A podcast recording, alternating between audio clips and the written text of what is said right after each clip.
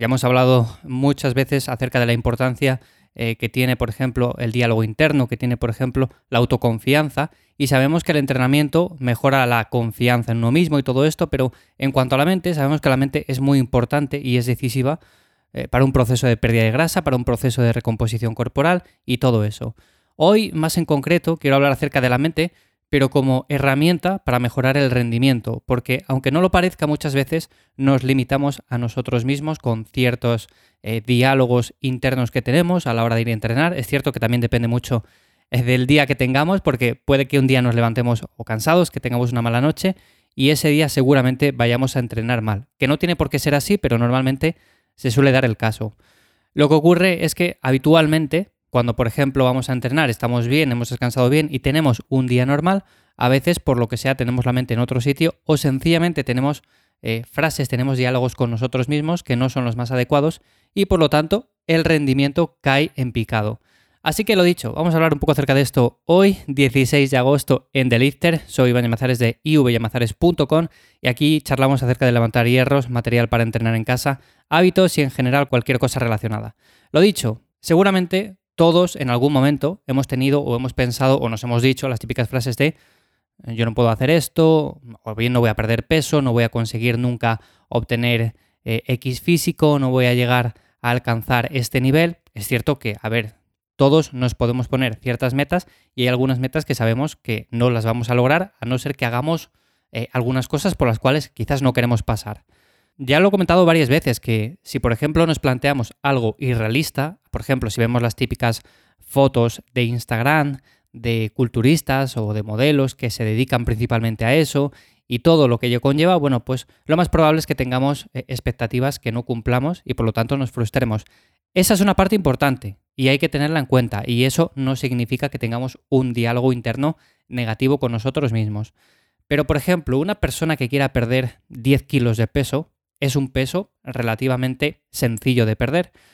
Lo que pasa es que seguramente esa persona necesite, lo primero, modificar sus hábitos de vida, sus hábitos de alimentación, sus hábitos de moverse, de hacer ejercicio físico, de descanso. Y eso es una parte dura, es una parte que hay que ir cambiando con el paso de los días, con el paso de las semanas, y no podemos hacer de un día para otro.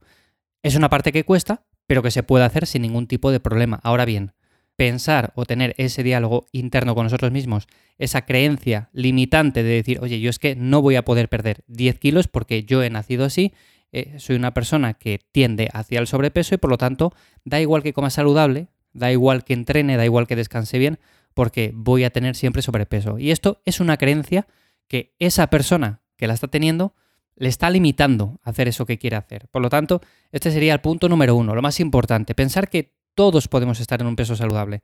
Evidentemente algunas personas tenderán a subir de peso de forma más sencilla que otras. Yo siempre he sido una persona eh, de constitución delgada y por lo tanto me cuesta subir de peso aunque coma mucho. Hay personas que es lo contrario. A poco que comen, a poco que se desvían un poco de una alimentación más o menos saludable o no entrenan o lo que sea, bueno, pues suben de peso de forma más sencilla, pero siempre que llevemos una actividad mínima. Nos alimentemos bien y demás, va a ser complicado que no nos mantengamos en un peso más o menos saludable. La creencia limitante de pensar que nunca vamos a poder conseguir X objetivo, siempre que sea un objetivo realista, vuelvo a repetir, es algo que determina sobre todo nuestro progreso cuando vamos a entrenar y el éxito que tengamos en ese plan de entrenamiento, porque no vamos a conseguir llevarlo durante mucho tiempo de esa manera. Lo he comentado, el entrenamiento, entrenamiento de fuerza o de lo que sea, normalmente aquí hablamos de entrenamiento de fuerza, pues genera más autoconfianza y eso con el paso del tiempo lo que nos permite es ir entrenando, o sea, no abandonar el plan. Algo importante también para esto es, en un principio, ver algún cambio físico. Si una persona llega a mí con el objetivo de perder peso y a las cuatro semanas más o menos estamos igual, pues lo más probable es que se frustre, es que no siga con el plan. Va a pensar que no está haciendo nada bien o que no sirve para hacer eso. Pero en cambio, si por ejemplo en dos semanas ya ve un cambio importante, descansa mejor, ha perdido algo de peso, se siente mejor de salud, se siente más activo, pues lo más probable es que siga con el plan. Así que es importante ver cambios al inicio y para eso, por supuesto, no tenemos que tener unas expectativas demasiado altas, como que, por ejemplo, en un mes vamos a conseguir todo aquello que nos proponemos.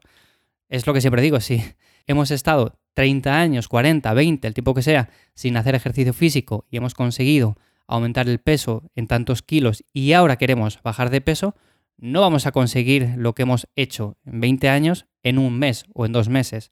O sea, nos va a llevar algo de tiempo, tenemos que sufrir, tenemos que dejarnos la piel. Pero siempre que tengamos esas expectativas claras, lo vamos a poder conseguir. Importante eso. Lo que decía de ver cambios al inicio del plan, bueno, pues ¿cómo vamos a poder hacer eso? Yo aquí comento muchas veces, también en los otros podcasts que hago, cómo podemos optimizar un plan para ganar fuerza, para ganar músculo, para perder grasa, para una recomposición corporal, en definitiva. Hablo de mucho de esto y seguramente todas las cosas que voy comentando, si las aplicáis, vais a conseguir tener un plan mínimo con el cual vais a poder ver ciertos resultados. A partir de ahí, pues ya depende mucho de cada persona. Si quiere formarse por su cuenta, quiere leer un montón de libros, quiere hacer un montón de cosas para optimizar todas esas variables, pues está genial. También está la parte de, oye, no, mira, yo voy a contratar, voy a asesorarme por parte de alguien que me ayude y de esta manera no tengo que estar pendiente de esto porque ya lo estoy de mi trabajo y de mis cosas y no tengo ganas de estar también de mi plan de entrenamiento todo el día aquí modificando esto, cambiando lo otro y en definitiva, que depende mucho de cada persona. Puedes optar por un camino o por otro, pero para tener un plan medianamente bien establecido desde el principio, con las cosas que voy comentando aquí, lo tenéis hecho. Es bastante sencillo. Y lo que comentaba para finalizar del tema del diálogo interno, por ejemplo, vamos a entrenar frases o diálogos como por ejemplo no voy a ser capaz de levantar esto o tengo que aumentar esta semana el peso o tengo que hacer alguna repetición más, no voy a ser capaz, me siento débil, eh, siento que voy a fallar la serie. Todo esto hace que no vayamos a ser capaces. En definitiva, he visto por ejemplo casos que son muy curiosos en los cuales a una persona le dicen que ponen X peso, un peso al cual está acostumbrado a levantar y le ponen un poco más. Vamos a poner el ejemplo de está acostumbrado a levantar 50 kilos y le ponen 55, que es un poco más, tampoco se va a notar exageradamente, pero bueno, es un poco más. Y le ponen eso y el tío, si por ejemplo en una sesión con 50 kilos, que es lo que estaba acostumbrado a mover, hacía 8 o 10 repeticiones, le dicen, vale, pues vamos a poner esos 50 kilos y vamos a hacer esa serie a esas mismas repeticiones y luego ya si vemos qué tal, subimos el peso. Bueno, pues lo que ocurre es que las saca, saca esas 8 o 10 repeticiones con esos 55 kilos. Y cuando se lo dicen, ni se lo cree. ¿Qué hubiera pasado, por ejemplo, si en lugar de hacer eso, le dicen desde un principio que ponen 55 kilos? Bueno, pues que ya empezaría. No sé si seré capaz de hacerlo. Bueno, si quedo en 6 repeticiones ya me conformo. Quizás falle la serie. En definitiva, un diálogo que no nos favorece en nada y que lo único que va a hacer es que fallemos esa serie y que no consigamos llegar al número de repeticiones que llegaríamos si no tuviéramos ese diálogo con nosotros mismos. Así que bueno, es un ejemplo simplemente para que veáis cómo de una forma clara la mente tiene mucho poder también en cuanto al progreso en el entrenamiento. Y nada más, simplemente hasta aquí el episodio de hoy. Espero que como siempre os haya resultado interesante o de ayuda. Me encontráis para lo que sea en ivyamazares.com, mi web, os la dejo en las notas del episodio y nos escuchamos por aquí el jueves. Chao.